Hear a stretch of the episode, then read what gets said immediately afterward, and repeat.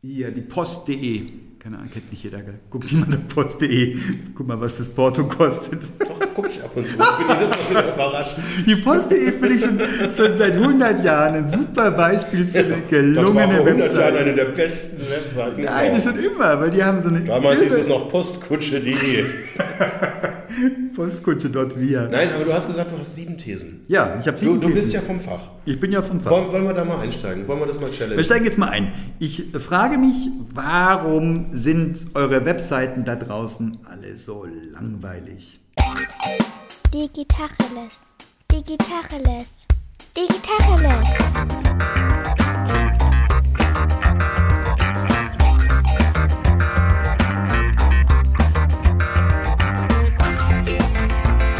Ist Jens Wehrmann. Und ich heiße Eckehard Schmieder. Wer sind denn ihr da draußen? Das sind die Leute, Unsere die Zuhörer. Unsere Zuhörer. Das und die Zuhörerinnen, so viel ja, Zeit muss sein.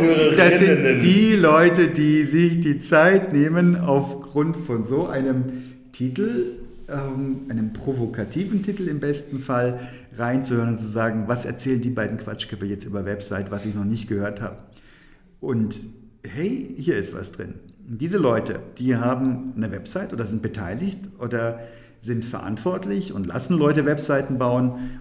Um die geht es mir. Kannst du es einschränken? Wovon reden wir? B2B, B2C? Also das ist eine spannende Unterscheidung. People to People. Ich habe neulich so... so P2P. So P2P. Das das, als wenn das in eine falsche Richtung gehen würde. People to People. Es reden immer Menschen mit Menschen am Ende des Tages. Ja, das Finde ist eine auch eine schlaue spannende Sache. Sichtweise, aber Total möglicherweise- spannend, ja. Ja, oder Das- eigentlich aber auch nicht. Doch, doch, doch. Das ist sicher eine, eine der möglichen Strategien, die du haben kannst, um diese sieben Punkte zu vermeiden, die ich eben, oder um einen dieser sieben Punkte oder mehrere zu vermeiden, die ich da aufgeschrieben habe. Warum sind Webseiten langweilig? Jetzt kann ja jeder sagen, ich schränke es für mich selber ein, ist meine Website langweilig, die, für die ich zuständig bin. Ähm, ich weiß es nicht. Das Gefühl, ich komme aus dem B2B-Umfeld und ich komme aus dem IT-Umfeld und ich sage, Leute, da ist Luft nach oben. Das Oh, macht keinen ja. Spaß. Da ist Luft nach oben. Das unterschreibe ich. Ja, und das, die kommen weg damit, wir, wir IT-Dienstleister kommen weg mit langweiligen Webseiten, weil der Bedarf einfach so groß ist, weil, wir das, weil, weil die Nachfrage das Angebot bestimmt. Gilt sicher nicht für jede Nische und sicher nicht für jedes Unternehmen. Ähm, wenn man es nicht grundsätzlich versiebt, glaube ich, gilt das. Ist den, wenn ich eine IT-Dienstleistung anbiete, es wird mehr Software gebraucht, als Software gebaut werden kann. So, ich habe sieben Thesen, warum diese Webseiten, das ganz riesige Gros der Webseiten, langweilig ist. Erstens, Ja, bitte. schön. hier jetzt, jetzt ist der Teil, wo proklamiert wird. Ja, jetzt ja, wird komm, jetzt- ich bin aufgestanden, jetzt müssen wir noch kurz eine Hymne einspielen, dann geht's Ich, ich, los. ich, ich hätte, darf ich noch eine Zwischenfrage stellen? oh nein, jetzt kurz vorm Showdown. Nein, war nur, war nur ein Witz. Was ist die erste These? Ich bin, bin ganz ohr. Komm, hau raus. Scheiße. Erinnere mich daran, dass ich mir nächstes Mal einen anderen Podcast-Partner suche. Erstens, Werbetext ist tot. Dieses Gedöns, dieses, die ideale Lösung für jedes Problem geblubbere. Kein Schwein glaubt dir das. Hallo, wir haben das 21. Jahrhundert. Wir haben das Zeitalter der Digitalisierung. Wir haben gerade drei verdammte Stunden versucht, zwei Mikrofone an einen Laptop anzuschließen und das sinnvoll ab. Das ist Unsinn. Es gibt keine perfekte Lösung. Nicht in der Welt, in der ich lebe. Das ist ein Umfeld von IT, von unglaublichen Möglichkeiten und Chancen, die aber so komplex sind, dass du ganz, ganz, ganz viele Kompromisse eingehen musst. Jede Lösung ist ein Kompromiss. Eine exzellente Lösung ist keine perfekte. Perfektion gibt es nicht. nicht Reden wir, von was Umfeld. reden wir? Reden wir von, äh, von Dienstleistung? Reden wir von Beratung? Reden wir von These? individuelle Entwicklung oder reden wir von Produkten?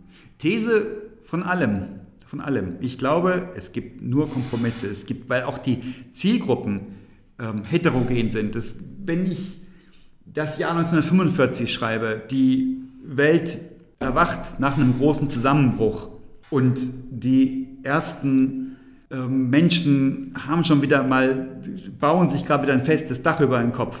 Und es ist verboten, Radioempfänger zu haben, weil die Alliierten Angst haben, dass Nazis, Neonazis oder Nazigruppen, Neonazis werden das nicht, das werden noch die Original-Nazis, wieder unterwegs sind und über Radio böse Botschaften verteilen. Und ein Max Grundig kommt auf die Idee zu sagen, ich verkaufe ja keine Radios, ich verkaufe Bausätze, bestehend aus was weiß ich wie viel Teilen.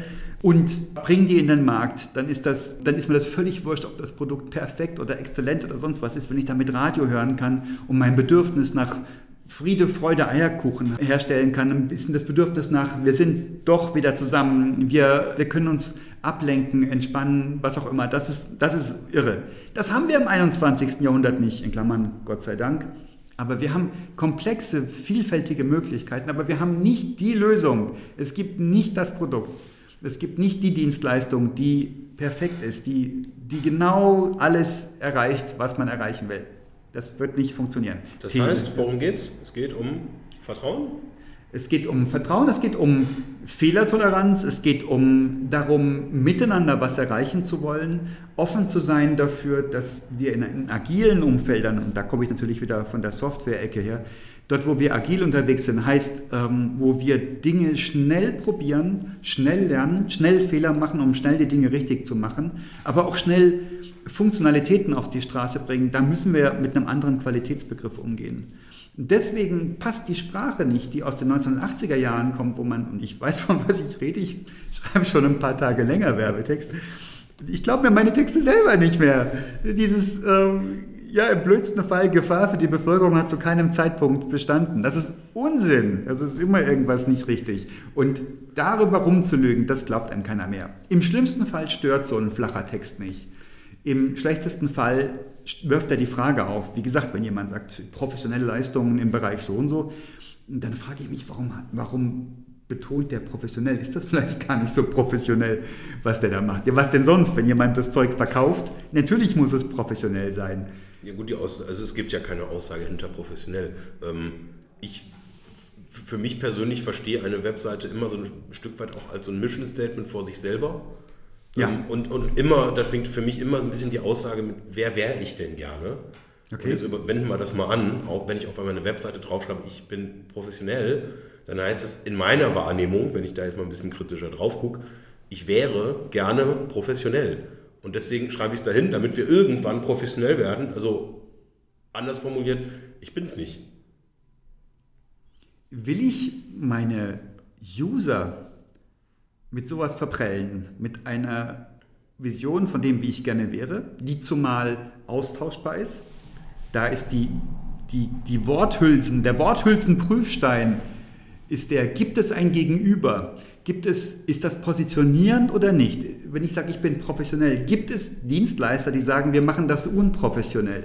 Wenig wahrscheinlich. Insofern ist das die Aussage professionell. Aber das ist eine sehr schöne äh, äh Je nachdem, worum es geht, das, da muss man mal drüber nachdenken. Das wäre eine, also das wäre mal eine Aussage. Ja. Zu sagen, wir bieten unprofessionelle Dienstleistungen an. Was heißt denn das? Das würde heißen, wir machen nicht das Beste, was irgendwie möglich ist und vergeuden 80% des Aufwands in die letzten 20%, sondern wir setzen die ersten 20% deines Budgets ein und machen eine 80% Lösung und wir sind an der Stelle, mal zynisch formuliert, wir sind nicht professionell, sondern wir sind pragmatisch. Wir sind ah, Pareto optimiert. Du hast professionell mit perfekt übersetzt. Das würde ich nicht tun. Ich würde sagen, professionell heißt, ähm, ich habe eine Existenzgrundlage, ich biete eine Leistung, die einen sinnvollen Nutzen bringt und die sich die, die betroffenen Zielpersonen kaufen, weil sie einen Mehrwert dadurch haben und der Total Cost of Ownership, also der Preis plus alles, was drumherum ich noch investieren muss an eigener Leistung und so weiter, ist niedriger als das, was ich bekomme und bestenfalls signifikant niedriger. Das heißt, der Maurer schreibt, ich bin professioneller Maurer und es bedeutet, der kann das halt. Weiß ich nicht.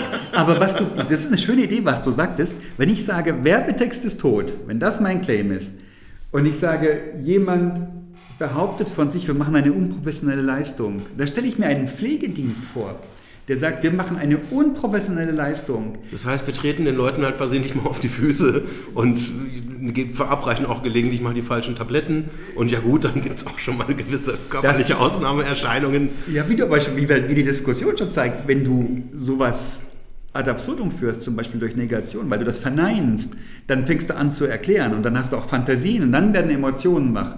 Und wenn ich sage, unsere Pflegedienstleistung liegt, ist unprofessionell, weil wir mit den Menschen reden. Und ein professioneller Pflegedienst, der erlaubt das gar nicht mehr, der ist durchgetaktet, der ist preisoptimiert. Und ich sage, wir machen das nicht professionell, weil wir Leute haben, die es lieben, mit den alten Menschen zu reden, mit deiner Mutti. Die Pflegedienst mit. Herz. Das wäre die, die schlaffe Worthülse obendrauf. ja? Aber unprofessioneller Pflegedienst, da guckst du zweimal drauf, weil du das nicht erwartest. Und weil das Kostenoptimierter und professioneller Pflegedienst, Komma, aber billig. Das wäre eine Botschaft. Ja. Und Aber wenn ich sage, okay, also ganz ehrlich, die Schwiegermutter, naja, Die Mutti, die darf nicht mehr so viel kosten. das hat, darf auch mal ein bisschen günstiger sein. Dann nehmen wir doch genau das. oh Gott, Muttis aller Länder vergebt uns. also, da ist der Hase im Pfeffer. Nimm diese blöden Worthülsen raus. Oder. Warum haben wir die denn drin? Warum haben wir denn die Worthülsen? Weil du immer irgendein Gremium hast, weil immer irgendwelche Leute mit abstimmen. Du sitzt ja nicht an deiner Webseite und schreibst die, weil du da gerade Bock Das heißt, du schon. Weil wir langweilig sind. schon. Wir sind langweilig. Nein, das ist, glaube ich, ja. das Kernproblem. Ja, wahrscheinlich. Und weil wir uns nicht herausfordern wollen, weil wir auch allen gefallen wollen. Es könnte ja mal jemand drauf gucken, der es dann nicht versteht. So wie das Du-Sie-Dilemma. Ne? Sieht sich oder duzt sich die Leute, meine Kunden duze ich alle. Ähm, die Konvention ist sie. Warum traue ich mich oder traue ich mich nicht, du oder sie zu sagen, weil ich Sorge habe, da könnte ja jemand verprellt sein. Wenn ich es einfach mal tue, dann polarisiere ich und das ist richtig. Ich glaube, das ist der Punkt. Und da komme ich über diese Werbetexthülsen hinweg. Wenn ich wirklich auch Dinge sage, wie ich sie meine, das heißt nicht schlapsig oder vulgär oder sonst was, aber das heißt auf den Punkt bringen. Wenn mich was ärgert, warum sage ich dann, ähm, ich war irritiert von? Warum sage ich nicht, mich hat so und so geärgert? Oder im besseren Fall, ich bin total begeistert von und nicht, ähm, das Konzept so und so ist vielversprechend. Ja, das, sind, das sind Botschaften, die ganz anders rüberkommen. Und das, glaube ich, ist wertvoll und sinnvoll. Und ich glaube, das tun wir nicht. Trauen wir uns nicht. Das sind zu viele Leute, die rummischen. Wenn ich lauter Worthülsen verbrate, dann kriege ich keinen Ärger für den Text. Ich kann aber auch keinen Pokal gewinnen. Das ist meine Erfahrung aus paar 30 Jahren Werbetext. Ja, vielleicht mal ein, ein Gedanke, ähm, vielleicht führt das irgendwo hin.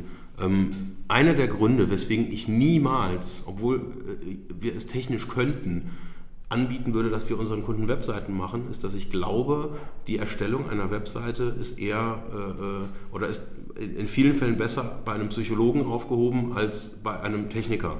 Super, super. Das ist doch mal ein Statement. Ja, Webseiten ist was für, ja, Und für ist, oder? also wenn ich jetzt überlege, ja. wenn, wenn wir über Webseitenthemen reden, dann sind das eher philosophische Fragen, die wir erörtern. Ja, Auch so die Fragen, wie weit können wir da gehen, was können wir da machen, können wir uns trauen, Dinge da ein bisschen rotziger zu machen, so wie wir sie im Projekt eben auch machen würden, auch mal eine grenzwertige These rauszuhauen, oder verschrecken wir damit Leute? Und dann die, sich selber auch die Frage zu stellen, während man das tut, ist das Teil unserer Positionierung ja. dass wir den Mut haben, mit unseren Aussagen Leute auch zu verschrecken. So, und wenn man da jetzt nicht drüber nachdenkt, wird man sagen, nein, nein, wir sollten keine Leute verschrecken. Ich stelle die These auf, wir sollten Leute verschrecken. Wir sollten krasse Thesen raushauen und die Leute, die sich davon abschrecken lassen, duzen wir doch die Leute einfach. Und wer sagt, hey, ich finde das nicht gut, die haben mich geduzt. Das ist frech und ich will keinen frechen Dienstleister. Äh, dann sollen die doch nach Hause gehen. Das ist doch völlig okay. Weil im Projekt werden wir im Vorstellungstermin noch innerhalb der ersten Minute aufs Du übergehen und jemand, der sich davon irgendwie abschrecken lässt, ja, so what? Dann passt er nicht. Ja. So, und, und das, das Du-Sie-Ding ist, das ist ja kein relevantes Thema. Das ist, das ist, äh, äh, hat Symbolcharakter. Aber wenn ich auf einer Webseite sage, wir können Frontend und Backend können wir nicht, das ist doch ein klares Statement. ja. Und wenn ich nicht sage, ja, nee, wir machen Full Service, ja, nee, wir können alles. Ja, wir, wir können Vermarktung, wir können Backend, wir können Hosting. Nein, können wir nicht. Ja, wenn mich ein Kunde fragt, könnt ihr Hosting, sage ich, nein, Gott, Herr, Herr im Himmel, nein, auf keinen Fall. Ja. Da, da, da haben wir 1500 Zusatzanforderungen, denen wir überhaupt nicht gewachsen sind. Aber ähm, wenn ein Kunde von uns das will, dann kenne ich jemanden, der es kann, der es richtig kann, dessen Positionierung ist, ja, wir machen Hosting und keine Businesslogik. Und dann wird da ja ein Schuh draus. Aber ich glaube, die Kraft liegt eher in der richtigen Abgrenzung ähm, und in der Definition des Sweet Spots, wo wir unterwegs sind, wo wir Herzblut haben, wo wir brennen, wo wir superlativ sein können. Ja, ich glaube, das, das ist einer von den Punkten, die ich auch mit in meinen These Nummer sieben, sieben Punkten habe. Ja, das ist ganz, ich glaube, das ist essentiell. Und an der Sprache zeigt sich, da hast du vollkommen recht. Ich glaube, man muss nicht unbedingt provozieren, aber ich kann sehr wohl sehr persönlich und auch sehr emotional auch Text einwenden, einsetzen, Hast ich, du ein Beispiel? Indem ich gesprochener spreche, äh, schreibe. Also nicht diesbezüglich muss erwähnt werden das, sondern... Der ähm, Barhocker-Test. Was Ich habe kürzlich äh, ein, ein ganz cooles Feedback auf einen äh, LinkedIn-Post gekriegt, wo jemand äh, äh, ge ge gesagt hat, ähm, also er nennt das den Barhocker-Test. Ähm, und ich habe erstmal natürlich nicht verstanden, was das ist. Und dann haben verschiedene Leute äh, auf den Kommentar geantwortet und gesagt, okay, das ist jetzt irgendwie, wir, wir flößen irgendwelchen Bewerbern ganz viel Alkohol ein und gucken, wer es erst auf dem Stuhl gibt. War es dann aber nicht. Nein, es war ganz simpel, der, einfach der, der, der Test, dass wenn ich mir einen Werbetext durchlese, dass ich prüfe, wenn ich mich zu jemandem an die Bar setze, hätte ich das genauso gesagt. Wie geil ist das denn? Oder? Weil es ein wunderbares Bild. Wenn ich sage, ich Ja, hätte gerne ja, Gin ja, ja. Tonic und dann sagt, dann sagt doch dein Gegenüber auch nicht, diesbezüglich muss festgestellt werden, Ja, ähm. Die, die Gurke wird stark überbewertet. Oder ich hätte gerne Habt ihr schon mal Radieschen ausprobiert? einen, Habe ich neulich, sehr einen. Gin Tonic sowie eine Bloody Mary. Hast du sowas schon mal gesagt? Nein, never. Vollkommen richtig. Barhocker-Test. Das ist doch mal eine Marke. Wunderbar. Das wird hier mit eingeloggt als, das ist jetzt unsere Antwort zum Thema Werbetext. Mach den Barhocker-Test. Würdest du das so sagen? Und Bar ist insofern auch nochmal klasse, als das eine entspannte, nicht professionelle Situation ist, um es wieder mit der Worthülse zu, beto zu betonen. Ähm, da bist du locker gelöst. So einmal ist professioneller Trinker, dann ist das noch als professionell aus. Oder geht noch einer anderen Profession nach. Aber wie dem auch sei, also Barhocker-Test ist, ist, ist ziemlich sicher ziemlich klasse. Hast du eine zweite These? Ich habe auch noch eine zweite These. War erwartbar, aber hey, schön, dass du fragst. Hau raus das Ding. Wir hassen Schmuckbilder. Diese ewigen, ich sage immer 1980er Jahre, Leute, die lächeln, egal wo du hinkommst. Da hat jemand eine Autopanne und der Abschleppdienst kommt und die Leute lächeln, die sind glücklich, weil alles in gut in Butter ist. Alles wird jetzt wieder gut. Absoluter Hammer. Ich war neulich auch auf einer Webseite äh, von einer Firma, mit der ich mich auseinandergesetzt habe und da hat mich dann auch eine, die war einigermaßen attraktiv, junge Dame angelächelt. Ähm, und habe ich mir irgendwie so ne, nicht weiter was drüber gedacht und Tag oder zwei später ähm, äh, bin ich äh, an der, ich glaube es war die Hackerbrücke, ausgestiegen und an einer Litfaßsäule vorbeigelaufen und da habe ich von einer Zahnzusatzversicherung, hat mich exakt diese junge Dame mit genau dem gleichen Bild auch angelächelt.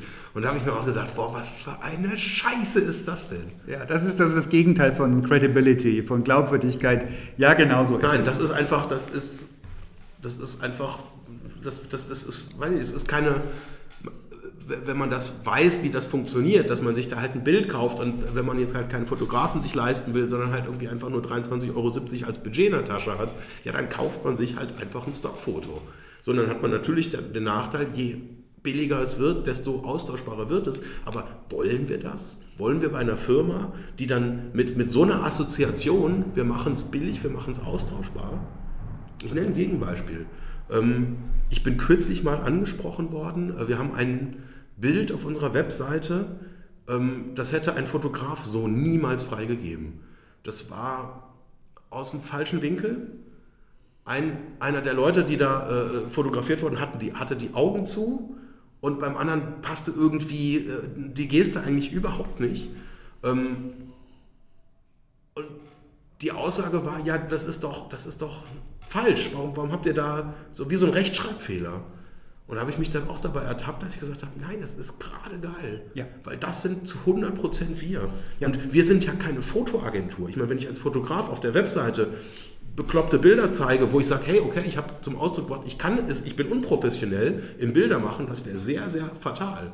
Wir machen Software. Wir sind keine professionellen Bildermacher. Und lieber habe ich doch ein in Anführungszeichen falsches Bild, was aber uns nahe kommt, was uns in einer Situation zeigt, die halt eben nicht gestellt aussieht. Und dieses Bild ist schlecht genug, dass jeder sofort weiß, okay, das können eigentlich nur alteigene Leute sein. Das, also kein Mensch würde ja für so ein Stock-Footage halt irgendwie auch nur 32 Cent ausgeben. Absolut richtig. Also das Thema Authentizität zeigt sich darin. Und da knüpft sich auch Vertrauen ran. Glaube ich denen das, was die da machen? Glaube ich denen, dass die das sind? Und ja, das kriege ich nur durch unprofessionelle Bilder. Also ein Fotograf, eine Fotografin, die durch Büroräume gehen, so ein bisschen Licht machen noch, ein weißes, schönes, schöne Softbox noch irgendwo hinstellen, damit das Licht auch möglichst natürlich aussieht. Da kann ich drauf wetten, dass unnatürliche Bilder rauskommen. Es gibt auf jeden Fall auch Profis, die das richtig, richtig toll können. Alles wahrscheinlich in einer Preisklasse, die ich in meinem Leben noch nicht beschritten habe. Ähm, ich glaube, für die Allerwelts-Website, für das, was wir wirklich täglich machen ähm, und nichts, was was auf einer Website ist, ist für die Ewigkeit gemacht. Da leben wir von schnell gewechselten, ähm, echten Bildern, die, richtig, die mit Wonne falsch beleuchtet sind, weil die Situation großartig ist. Ich pfeife auf die Beleuchtung, wenn ich eine echte Emotion spüre. Mein These ist, meine These ist, ein gutes Bild weckt eine Geruchsassoziation. Ich rieche irgendwas, wenn ich das Bild sehe. Ich, hab, ich bin so tief drin, dass meine Sinne angesprochen werden. Und das ist ähm, im Businessumfeld sicher nicht immer leicht zu machen. Bei Software schon dreimal nicht, weil ich ja Leute. Kaffeegeruch. Kaffee geht. In der Luft. Kaffee geht immer. ja, ich habe eine ganz absurde Frage gerade gehabt. Ähm, die, du bist ja Profi. Glaubst du, dass ein Fotograf, also wir hatten, die ist quasi jetzt die Umkehrthese, ein Softwareentwickler darf schlechte Bilder haben, darf ein Fotomacher, ein Fotograf, darf der eine schlechte Webseite haben? Oder funktioniert es in die Richtung nicht? Total spannend. Wenn ich Fotograf wäre, ich würde mich positionieren als jemand, der echte Bilder macht. Und ich glaube, das ist die höchste aller Weihen, wenn die Bilder nicht wie nicht vom Fotografen aussehen und trotzdem technisch alle Kriterien erfüllen, die es braucht. Was weiß ich, was da gibt, Raum, Tiefe, Licht, ähm, die weiß es nicht, also ich bin kein Fotograf, ich kann mir vorstellen, dass die Leute auf ziemlich viele Dinge achten. Ähm, und wenn die Bilder dann nicht gestellt aussehen, das glaube ich, ist, das, ist die, die richtige Kiste. Nicht, was man in Hintertupfing sieht beim Fotografen um die Ecke, wo die Mutti mit dem Erstgeborenen ähm, vor einem weißen Hintergrund sitzt und man weiß, das ist die Foto Nummer 97 aus der Serie von 270 dass er sich jetzt hoch vergrößert hat und, auch, und dann auch ein bisschen gefotoshoppt und hingehängt, sondern wirklich Bilder, die aus dem Leben kommen. Und ich glaube, das ist weiß ich weiß nicht, ob das überhaupt bezahlbar ist, ob das überhaupt machbar ist oder ob das nicht wirklich so ist. Wir haben doch jetzt alle die Möglichkeiten. Es hat doch jeder eine HD-Kamera in der Hosentasche. Ich nehme mein Telefon raus und halt drauf und das Ding macht bessere Fotos, als ich die letzten 40 Jahre davor gemacht habe, jemals mit irgendwelchen Kameras. Und das macht alles automatisch. Und ich brauche bloß die Situation, ich brauche bloß die echte Emotion. Ich muss ein Gefühl haben für jetzt ist der Moment da, jetzt sind die glücklich, jetzt sind die oder jetzt sind die stinkig oder jetzt sind sie so tief versunken in ihrer Arbeit, dass sie gar nichts mehr hören und sehen. Das macht richtig Spaß. Dasselbe gilt auch für Bewegtbild. Also auch da kann man viele tolle Sachen machen. Es kommt nicht auf die Ausleuchtung an, auf die perfekte, es kommt nicht auf die Tonkompression an. Ja, ein schlechter Ton kann nerven, aber wenn ich eine gute Geschichte habe und die erzählen kann, dann pfeife ich auf die Tonqualität, dann will ich die Geschichte hören.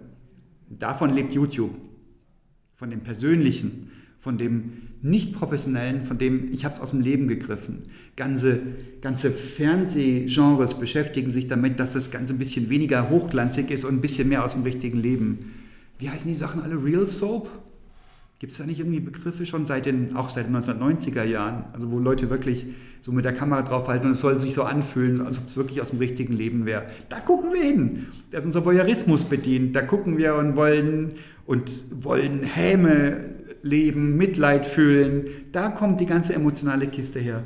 Und das Ganze hängt an Bildern, an Bildbotschaften, die eben nicht geleckt sind, wo nicht jemand so ein starres Fotografenlächeln hat. Wie viele Muskeln sind bei einem echten Lächeln ähm, beteiligt? 100 irgendwas? Müsste ich googeln, habe ich gerade nicht da. Jedenfalls irre viel. Und das sehe ich einem, einem Menschen an, der lächelt ob der oder sie lächelt, weil ein Fotograf gerade die 78. Aufnahme macht oder ob jemand lächelt, weil jemand gerade glücklich ist. Spannend. Ich habe mir gerade noch eine andere Frage gestellt. Ich hatte meine Frage vorher tatsächlich eher technisch gemeint. Darf ein Fotograf eine technisch schlechte Webseite haben, oh, okay. die zum Beispiel jetzt nicht mit irgendwelchen schicken Parallax-Effekten und dem, dem, dem neuesten WordPress-Template halt irgendwie aufwartet, sondern einfach nur nackt zeigt, was er kann und die Bilder zeigt und ansonsten das halt eher so ein bisschen gruselig ist. Und während du es gerade so erzählt hast, habe ich mir noch eine krassere Frage gestellt. Braucht ein Fotograf überhaupt eine Webseite oder ist das völlig okay, dass der sagt, hey, ich habe eine Insta-Seite und ähm, da seht ihr Bilder und da gibt es einen Kontakt und da kommt ihr auf mich zu oder ist das, ist das irgendwie einfach so selbstverständlich, dass das jeder eine Webseite haben muss unbedingt? Also das würde ich als Auslassung empfinden, wenn jemand, wenn ein Fotograf keine Website hat, sondern nur auf Insta ist. Ähm, Fände ich ein spannendes Experiment. Hängt sicher auch mit der Positionierung zusammen. Wenn jemand Wahrscheinlich will sagt, keiner mitmachen, weil wenn das Experiment nicht so gut läuft, ist halt Geschäft vorbei. Nicht gut. Nein, aber ich, ich glaube, es hängt mit der Positionierung zusammen. Ob ich sage, ich habe eine minimalistische Website oder gar keine, ähm, hängt damit zusammen, wie ich mich aufstelle. These, ich würde eine attraktive da Online-Darstellung würde ich, Ich mit dachte gerade eine attraktive Online-Dame.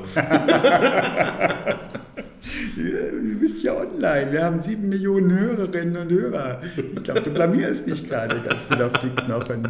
Anyway, ähm, ich glaube, also ich persönlich würde glauben, das gehört dazu, aber ich fände es irre spannend. Wie gesagt, wenn ich da das Gefühl habe, die Story dahinter stimmt, die der Fotograf erzählt oder die Fotografin, warum das so ist, ähm, könnte das ein echter Merker sein. Dann könnte ich mir vorstellen, dass das ein Unterscheidungsmerkmal ist, das richtig pfiffig ist und das mir eine Botschaft mitgibt.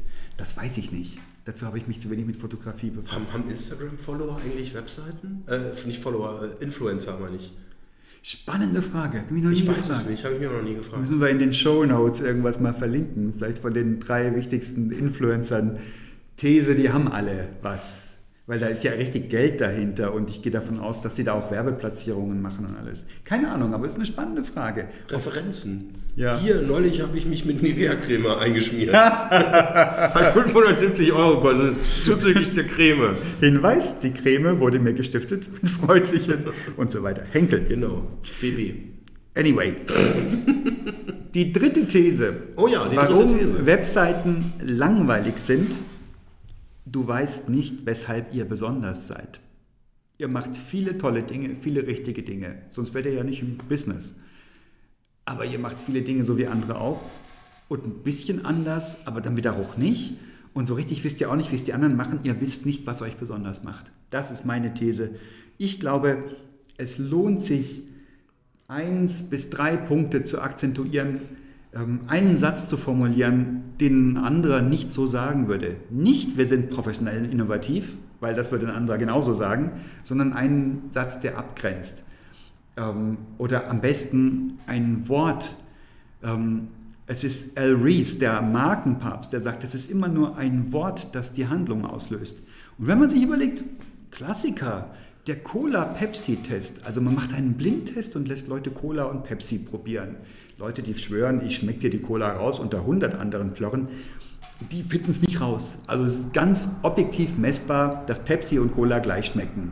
Oder, das, oder sagen wir mal so, dass die Probanden und Probandinnen das nicht rausschmecken können. Jetzt klebst du Cola drauf und die Leute trinken Cola und nicht Pepsi. Warum? Das ist das Original. Oft genug gehört, oft genug gelesen. Ich glaube es irgendwann. Das ist eines der Grundprinzipien von kognitiver Leichtigkeit. Habe ich es oft genug gehört, glaube ich es irgendwann. Das ist ja auch eines der Prinzipien von den Rechtspopulisten. Die leben damit, dass sie ihre Botschaften ähm, haben wir Probleme mit Mexikanern? Bauen wir eine Mauer? Ich muss es nur oft genug sagen. Irgendwann glaubt jeder, dass eine Mauer bauen ein Problem gegen Migra eine, das Problem Migration lösen könnte. Äh, denkst du nicht mehr drüber nach irgendwann. Ähm, und das ist ein Punkt, der ganz wichtig ist. Sagt Ich glaube, wir hatten eingangs ja über das Thema äh, Business to Business gesprochen und IT. Ich glaube, die meisten Firmen sind nicht besonders.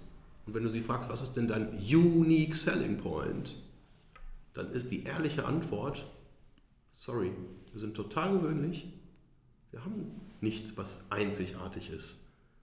Wir entwickeln genau auf den gleichen Programmierplattformen wie unsere 387 Wettbewerber. Wir haben ein cooles Team, die sind sehr motiviert und die machen gerne, was sie tun. Ja klar, hat jeder, ist nicht unique. Was hast du denn als Dienstleister? Wenn du Fotos machst, was ist denn da unique? Ja, ich mache echte Emotionen. Das macht doch jeder. Das ist ein Und wie, und wie willst du es abgrenzen? Willst du sagen, okay, ich mache. Also eine, eine- eine Botschaft hast du ja eigentlich nur, wenn jemand sagt, nein, das möchte ich nicht. Und solange du halt sagst, ich mache tolle Bilder, ich mache emotionale Bilder, ich bringe euch echt zum Lachen und Weinen, ja, keiner wird sagen, nee, ich mache das nicht. Ich finde das doof. Ich mache, ich bin Fotograf, ich mache immer ernste Fotos von, von, von langweiligen Leuten. Das ist meine Positionierung. Ähm, und das Problem ist, glaube ich, ähm, irgendjemand hat uns mal erzählt, seid doch immer unique. Und was machen wir, wenn wir es nicht sind? Wenn wir einfach nur das machen, was jeder macht. Das ist ein echtes Dilemma. Und ich glaube, das geht ganz vielen so, mindestens in der Empfindung, selbst wenn sie besonders wären. Sie würden es gar nicht wissen, weil sie auch vielleicht gar nicht den Mut haben zu sagen, wir sind in der Stelle immer so und so. Auch das Abgrenzen braucht ja Mut, weil ich verliere ja potenziell Business auf der anderen Seite der Grenze. Und da fällt mir was ein, was ich als junger Werbetexter gelernt habe. Da war ich in einer Freiburger Agentur unterwegs. Ähm, von der Firma Arlington hatten wir ähm, Werbung, Werbemittel produziert für die Marke Burlington. Das waren damals noch in den, also ursprünglich Burlington kennen wir Knitwear, also Socken und Pullover. 1980er Jahre, das sind Bilder, wer von seinen Eltern Bilder hat ähm, aus der Zeit, der wird sehen, die haben alle so Zeug an. Das war ultra schick und man hatte diese Doppelraute, da erkannte man die Sachen dran. In Richtung, also 70er Richtung 8, die hatten super Garne, Kunststoffgarne, die hatten das richtig raus. In Richtung 80er kamen Naturfasern und das haben sie verkackt. Sie haben es nicht gut gekonnt. Ich habe so viele Burlington-Socken getragen in dieser Zeit als Werbetexter. Ich kann ich weiß, wovon ich rede. Die gab es umsonst in Bei großen Bild habe auch ich einen Geruch im Kopf. Siehst du, wir reden von Authentizität. So, dann hatten die, die, das, die haben das nicht hingekriegt gut. Dann hatten ein richtiges Markenproblem. Dann haben sie teure Socken irgendwie, irgendwann waren die auf den Wühltischen im C&A und das ist nicht gut. Dann ist die Marke im Eimer. Und dann, was haben wir gemacht? Also ich habe es nicht erfunden, ich wäre stolz drauf gewesen, ich habe es nur betextet, aber es gab einen kleinen Messing-Clip Ursprünglich war der Nickel und wurde dann ausgetauscht, weil der Allergien auslöste. So einen kleinen Clip mit der Doppelraute auf der Socke. So, das ist ein völlig unnützes Ding. Im Zweifel stört's.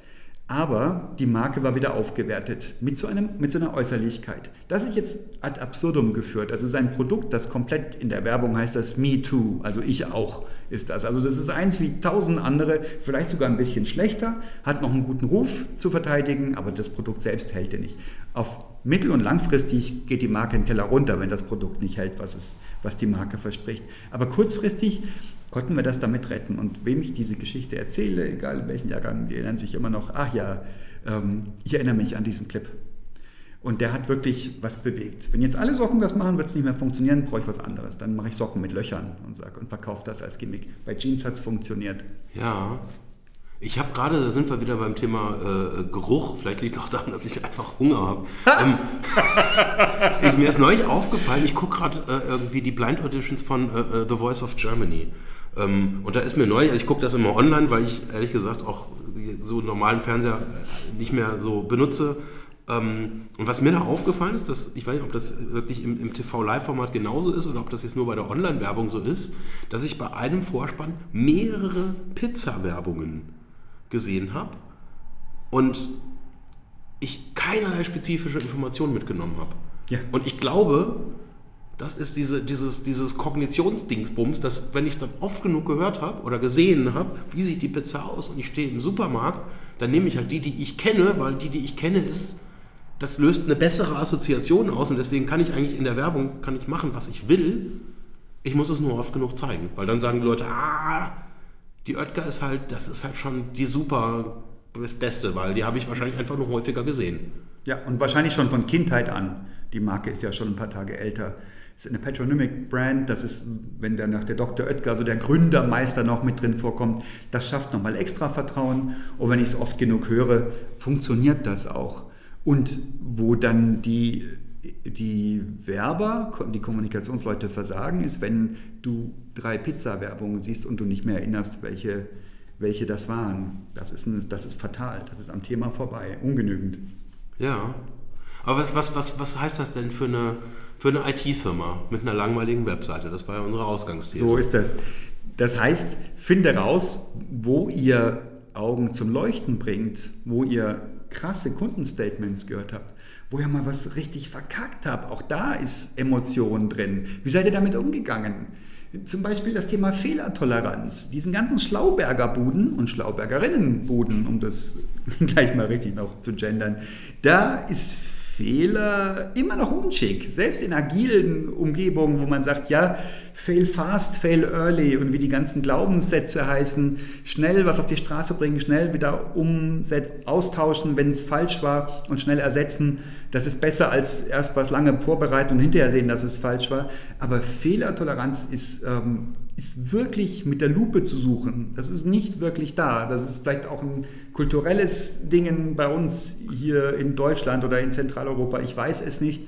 Ähm, auf jeden Fall, das wäre zum Beispiel eine Positionierung aus dem Nichts heraus. Ich sage, wir gehen mit Fehlern konstruktiv um. Und weil wir das tun, können wir ganz anders umgehen, können wir ganz anders explorieren, können wir ganz anders agil arbeiten als die, die das gar nicht zugeben, die gar nie Fehler machen wollen. Das heißt ja auch, dass sie nie was ausreizen, dass sie nie am Rand ihrer Komfortzone sind.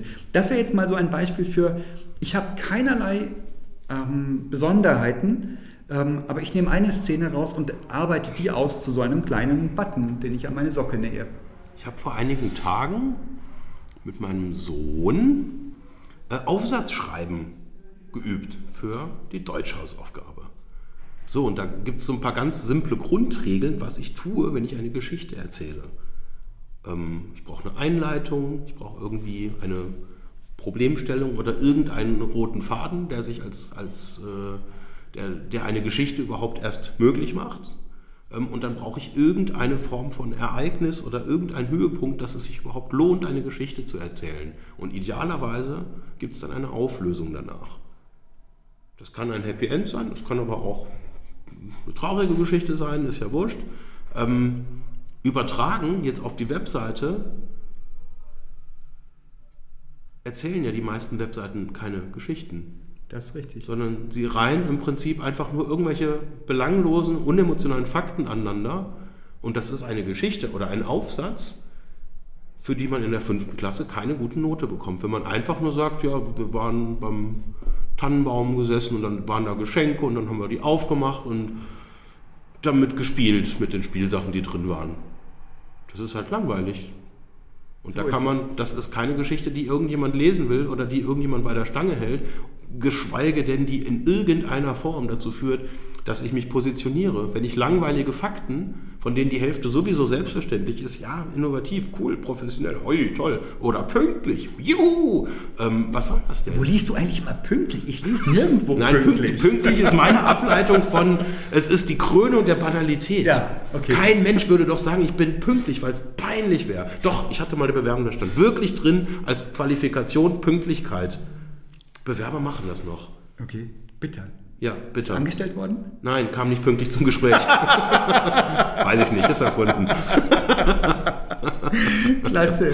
Ja, völlig richtig. Geschichten erzählen, das ist das große Ding. Ist das einer deiner Punkte, Storytelling? Nein, das, ist, das ergibt sich tatsächlich, das ist schön herausentwickelt. Vielleicht muss ich noch die acht, ich mache nicht acht Punkte. Ich mache maximal sieben, deswegen muss ich Storytelling woanders. Also meine Lieblingsprimzahl ist acht. Der vierte Punkt. Wir haben auch deswegen schlechte Webseiten, weil wir eigentlich gar nicht genug Reichweite haben. Das ist ja nur eine B2B-Seite, es werden keine Prozesse drauf abgewickelt, eigentlich nur eine Visitenkarte. Eigentlich ist das okay, wenn ich mit jemandem gesprochen habe und der guckt noch mal kurz unter www.schlagmichtot.de, ach ja, die Firma gibt es wirklich, ach ja, das sind die Bereiche, hat er ja auch gesagt und da ist sogar der Meister, mit dem ich gerade gesprochen habe. Deswegen habe ich keine Ambitionen, deswegen hänge ich da auch keine Energie rein und keine Ressourcen. Nicht die, die es bräuchte. Diese ist ja auch, dass ich gar nicht so viel Ressource brauche, aber auf jeden Fall Aufmerksamkeit. Und das ist ein Ding, das müssten wir, da müssten wir auch systematisch dran arbeiten. Die These ist, die Webseite ist eine Visitenkarte oder anders formuliert, ein, eine äh, digitalisierte Form des Firmenprospektes, richtig?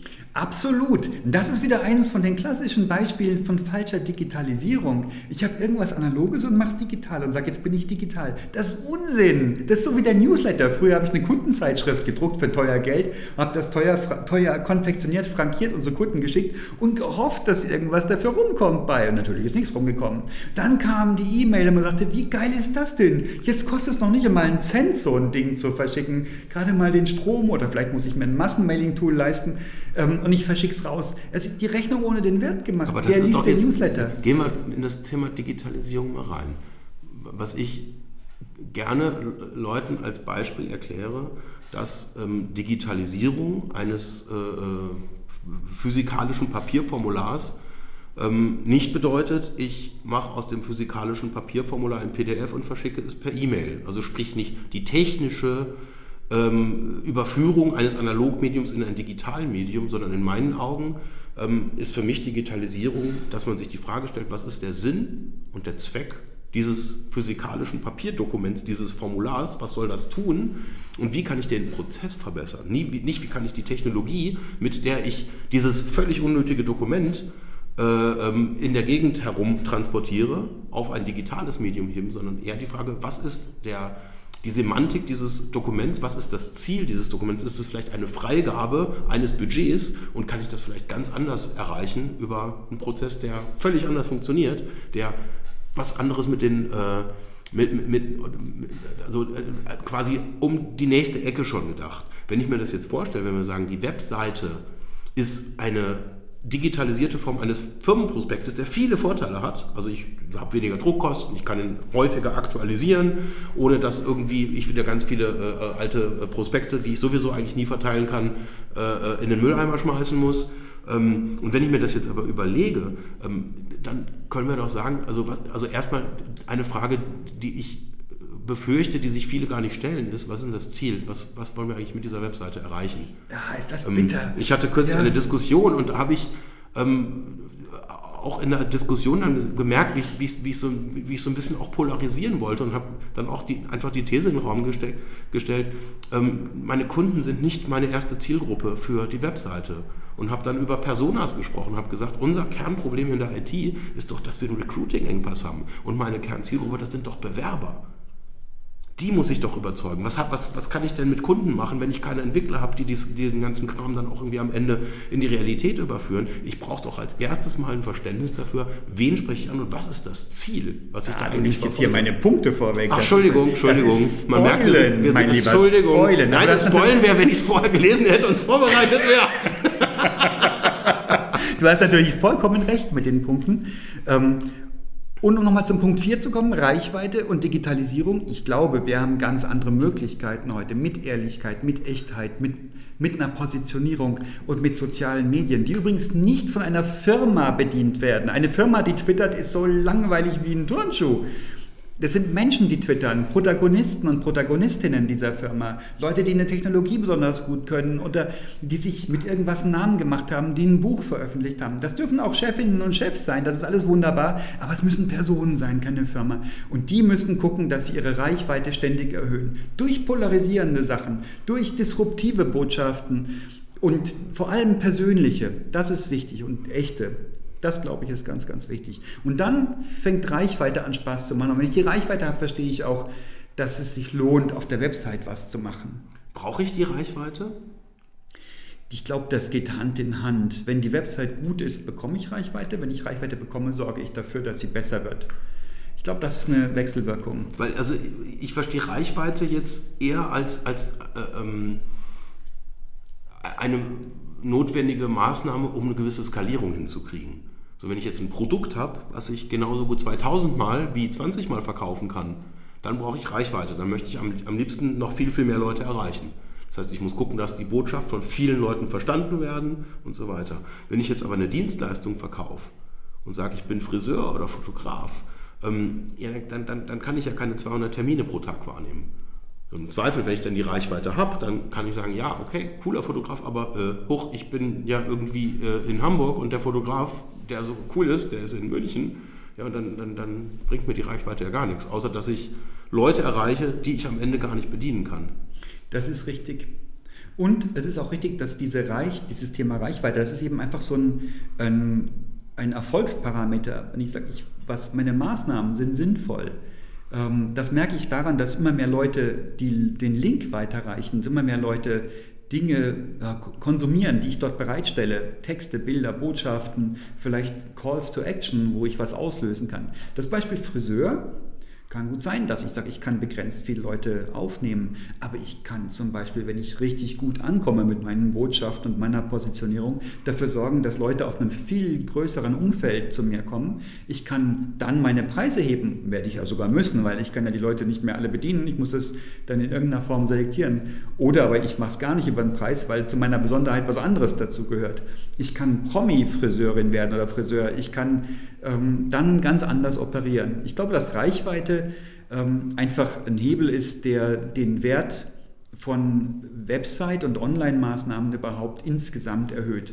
Und das mag für manche Unternehmen wichtiger sein als für andere. Diese wäre, wer über wer online verkauft, also die Amazons dieser Welt, um es wirklich gleich mit ganz groß zu bestücken, die haben, die wissen das und das ist auch nicht die Zielgruppe hier für unseren Podcast. Das sind eher die, die sagen, na, Website braucht es auch, haben wir auch, haben wir lang dran gebastelt, jetzt steht sie, jetzt sind wir froh. Hm, aber so ein bisschen statisch ist es schon, hm, aber so richtig weiß ich nicht, wer da drauf gehen soll und warum. Das ist das, der Punkt. Da glaube ich, da gehört Reichweite dazu. Aber definiere Reichweite. Sind 10 Leute viel? 100?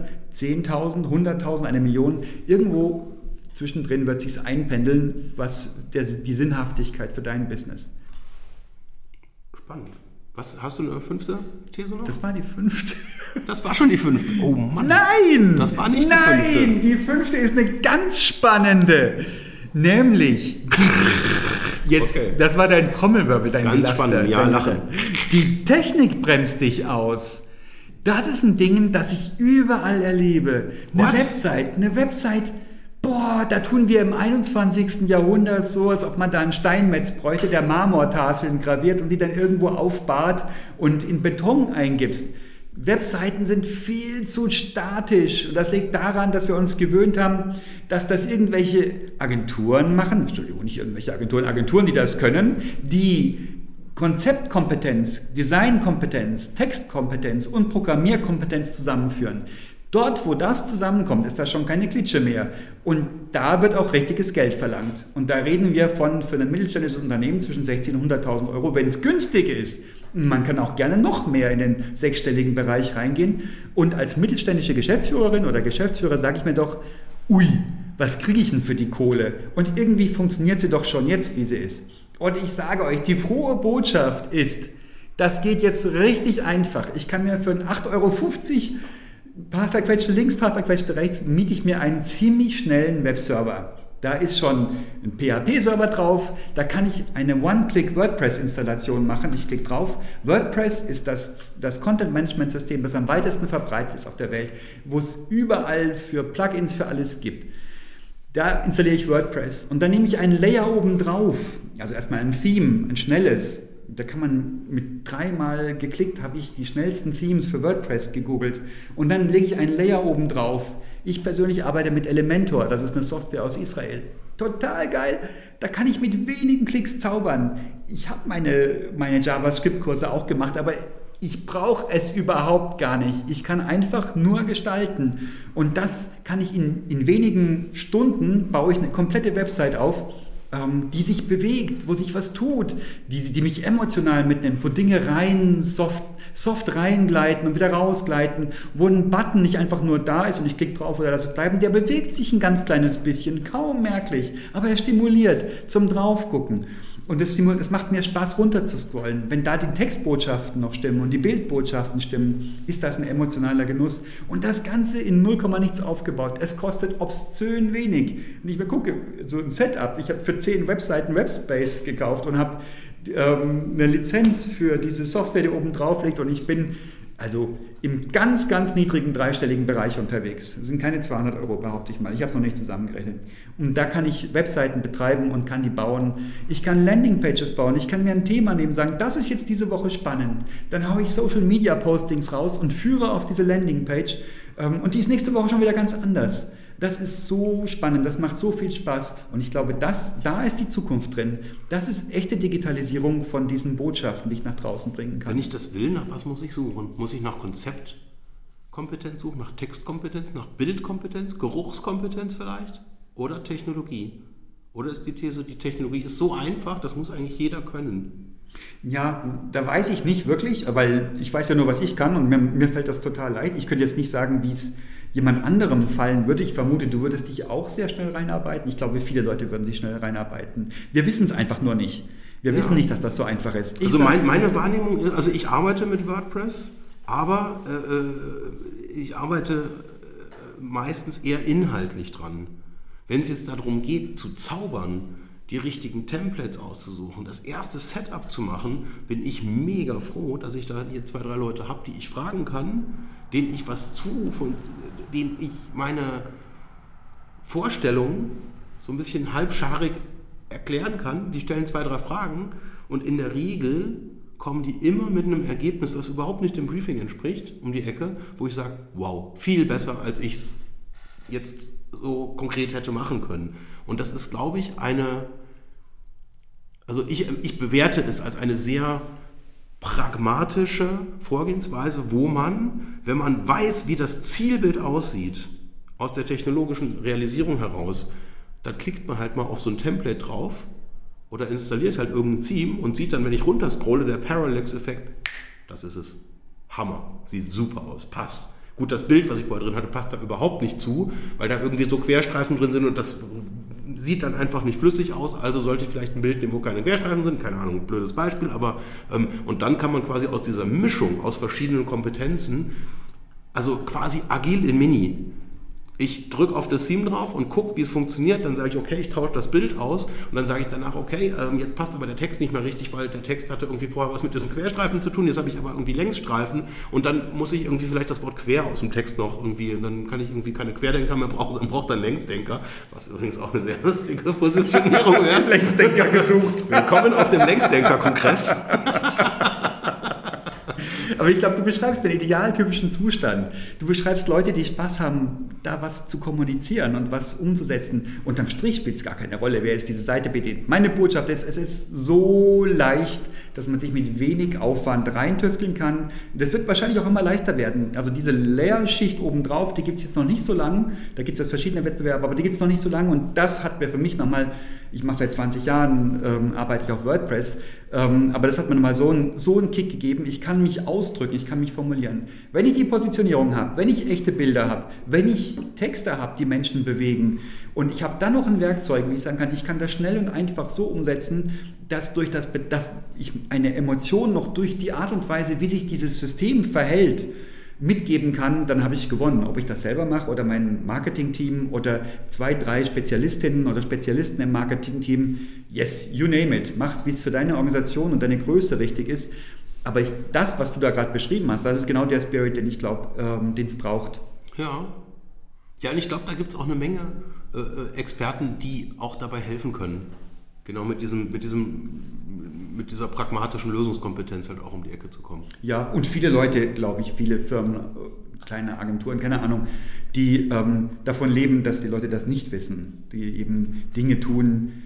Ähm, das kann aber auch sinnvoll sein, ich weiß es nicht. Es, gibt, es wird ja auch nicht jeder diesen Podcast hören und sagen, wow, ich ähm, trashe meine Webseite und baue die neu auf.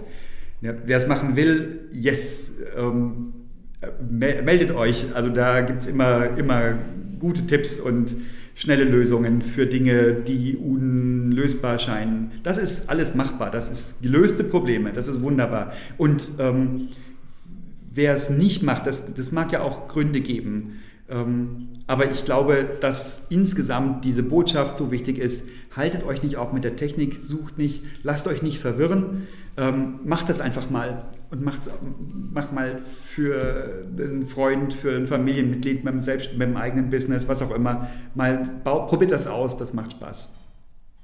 Cool, haben wir einen sechsten Punkt. Ja, den hast du schon erwähnt. Das ist wo ich sagte, spoile bitte nicht. Du weißt nicht, wen du erreichen willst. Das ist eine These für viele. Und das kommt erst an Platz 6. Das ist an Platz 6, weil es so wahnsinnig wichtig ist. Es wird nach hinten wichtiger. Ja, du bist so ein ich bin ein Fuchs, ja, ich mag das schon. Aber ich will den Spannungsbogen ja halten. Ja. Was ist denn das siebte? Was ist denn das siebte nun? du weißt nicht, wie du erreichen willst. Du hast schon gesprochen von Personas. Ich weiß nicht, ob das allen bekannt ist, was eine Persona ist. Das ist so ein, ähm, eine Person, die wir uns so vorstellen, am besten mit Bild, Vornamen, Nachnamen, mit, mit äh, soziodemografischen Variablen. Das heißt, wir wissen, wie alt die Person ist, ob sie männlich, weiblich ist, was sie gelernt hat, was sie machen möchte. Ähm, zum Beispiel bei Talenten wissen wir bei dir wahrscheinlich, wird das eine Softwareingenieurin sein oder ein Physiker oder eine Mathematikerin, die mit ähm, einer, mindestens einer der, der Softwareplattformen rumarbeiten, die für mobile Geräte relevant ist. Ähm, und da kann man jetzt wirklich weitergehen und sagen, wie sieht diese Person aus, was wird die begeistern, was wird sie nicht begeistern, was turnt sie ab. Sehr wahrscheinlich werden wir die duzen. Und deswegen ist, um diese Du-Sie-Frage zu kommen, ist das, kann man das auf so einer Basis entscheiden. Die letzte und wichtigste Frage oder, oder der letzte wichtigste Punkt, warum ähm, Webseiten langweilig sind, die haben kein Ziel. Wir, die Firma XY GmbH, haben fünf Bereiche, bla bla bla bla. Wenn du diese Leute fragst, was für ein Ziel hat deine Website, dann sagen, ja, wir wollen informieren. Und die Wahrheit ist, die Welt will nicht informiert werden, es sei denn, du hast irgendwelche wichtigen Nachrichten zu Covid-19 oder zu anderen dringenden Themen aber nicht von der Firma XY GmbH. Die Welt will nicht informiert werden. Da sind wir wieder beim Prospektbeispiel. Absolut, absolut. Und das, was ist denn das Ziel? Was sind vernünftige Ziele für Webseiten? Was ist denn das Ziel von eurer Website, Jens?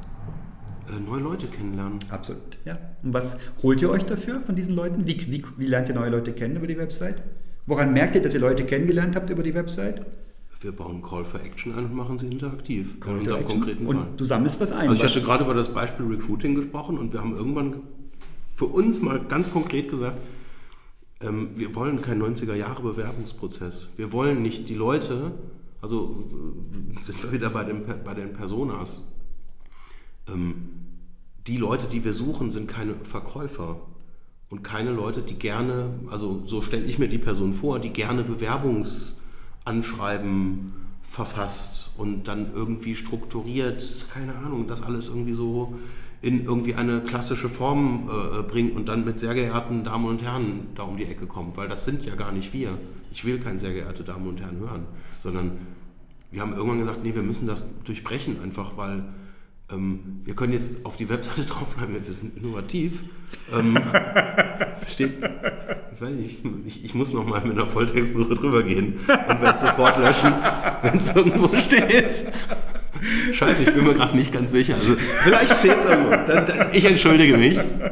Ähm, aber wenn wir was tun, was innovativ ist, und sagen, ihr bitte bewerbt euch nicht. Wir haben mal vor Ewigkeiten auf einer, äh, auf, auf einer Party hier, das war ein Firmengeburtstag, ähm, so, so ein Speeddating veranstaltet. Ähm, nein, das war kein Geburtstag, das war von der Bits and Pretzels ein Side-Event, genau. Und da haben wir natürlich uns auch die Frage gestellt, weil das war ein großes Event mit über 100 Leuten, äh, wo wir auch ein bisschen Geld ausgegeben haben. Und da haben wir uns natürlich auch die Frage gestellt, was ist denn das Ziel? Und damals war das Recruiting-Thema ein sehr, sehr aktuelles. Ähm, und obwohl eigentlich diese Veranstaltung gar nicht so richtig zur Zielgruppe gepasst hat, haben wir dann gesagt, komm, wir machen so ein kleines Speed-Dating und damit es irgendwie in diesen Party-Kontext äh, ähm, halt irgendwie reinpasst, haben wir dann gesagt, komm, wir stellen den Leuten doofe Fragen, lustige Fragen und wollen jetzt nicht wissen, wie lange hast du Erfahrung in, äh, in Java und in Kotlin und in PHP, sondern eher die Frage, ähm, ähm, wenn du ein Teil von einem Auto wärst, was wärst du für ein Auto? Wenn du äh, eine, ein, wenn wir dir ein bisschen was Platz zum Malen geben, dann mal doch mal, wie dein perfekter Arbeitsplatz aussieht. Was haben denn die bei der Autofrage geantwortet? Auspuff? Zündkerze? Ähm, äh, also auf die Gefahr hin zu spoilern, wir stellen die Frage tatsächlich auf der Webseite mittlerweile auch okay. und da kommen die krassesten Antworten. Ha, da kommt mal ein Beispiel, komm, lass uns, lass uns teilhaben, share. Also ich habe mich lange gewundert, dass die Leute in, äh, in Verbrennern denken. Das hat ewig gedauert, bis mal irgendeine elektrospezifische Geschichte kam. Ähm, fand ich persönlich überraschend tatsächlich, weil die Leute doch irgendwie so in Dingen, manche sagen, sind da sehr offensiv und sagen, ja, sie sind die Windschutzscheibe und sie geben uns den Durchblick, also Designer zum Beispiel. Dann habe ich so Motor, gab es schon, so treibende Kraft, aber äh, arbeiten im Verborgenen. Ähm, und wenn man das so ein bisschen auf so ein, auf so ein semi-seriöses Level hebt, ähm, kriegt man die Leute halt ganz anders angesprochen und da müssen die Leute nachdenken. Und das sind vielleicht Fragen, die ihnen dann andere nicht gestellt haben, wo sie gesagt haben, also irgendwie fand ich das mit den Autoteilen oder irgendwie mit irgendwelchen anderen Späßen, die wir da so treiben, für mich irgendwie inspirierender und cooler und irgendwie auch innovativer, weil das habe ich das klassische Bewerbungsanschreiben aller sehr geehrten Damen und Herren, das habe ich halt irgendwie 23 Mal gehabt.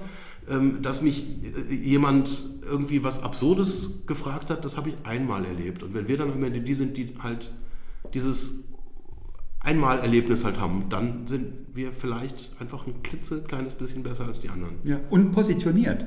Es gibt, mag ja auch Leute geben, und da gehört es auch wieder Mut dazu, die eigentlich coole Entwicklerinnen oder Entwickler wären, aber die sagen, was soll der Scheiß mit dem Auto, da habe ich keinen Bock drauf, ich will ein anständiges Bewerbungsgespräch, so wie neulich bei Siemens.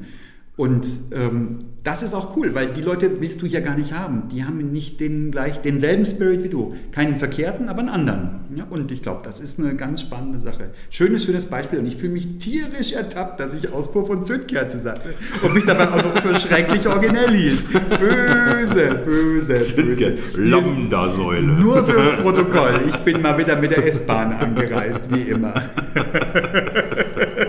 Lambda-Säule. Geh weg. Jo, der Lambada.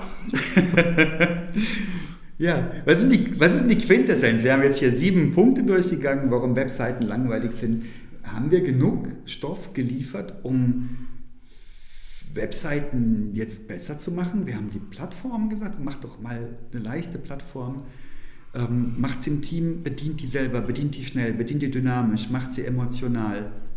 Wir haben gesagt, ähm, schreibt so, wie ihr das an der Bar jemandem erzählen würde. Wir haben gesagt, macht doch die Fotos selber, spart euch doch das Geld und nehmt lieber die wertvollen Situationen und fotografiert.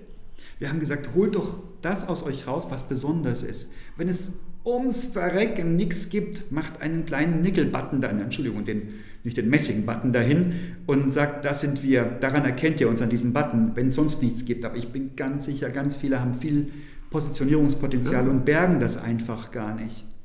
Und je nachdem, wer die Zielgruppe ist, ich, ich gehe nochmal auf das Recruiting-Beispiel. Vielleicht ist es doch schlauer, wenn ich meine Persona kenne, die ich da ansprechen will, dass ich mir jemanden aus eigenen Reihen suche und sage, so jemand wie die oder wie den, den suche ich und frage sie einfach mal und sage, warum magst du deinen Job? Und geh einfach mal zu der Entwicklerin hin und frag sie, warum magst du den Job hier? Warum würdest du hier nicht kündigen?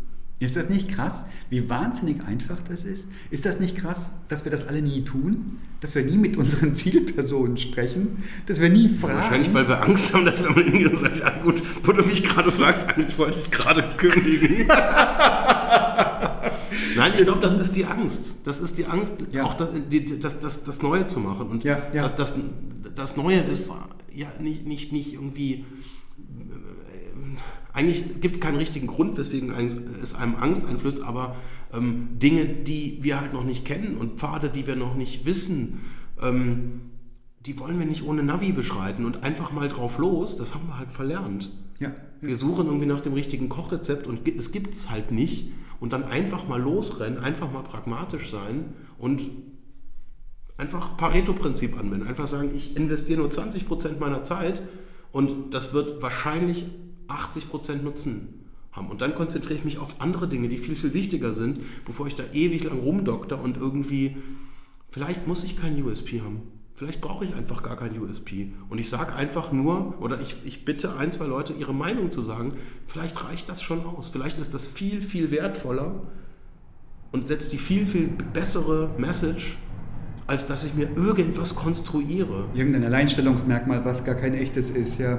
Ja. ja, kann sein, kann sein. Und dieses Fragen ist so eine wertvolle Geste und ich bin immer wieder verblüfft, wie wahnsinnig gerne Menschen gefragt werden und zwar auf allen Stufen der Wertschöpfung. Also Vorstände, da kann man hingehen und sagen, haben Sie mal eine Dreiviertelstunde Zeit für eine Frage, wie Sie die Marke XY wahrnehmen? Ich rede von Dienstleistungsmarken.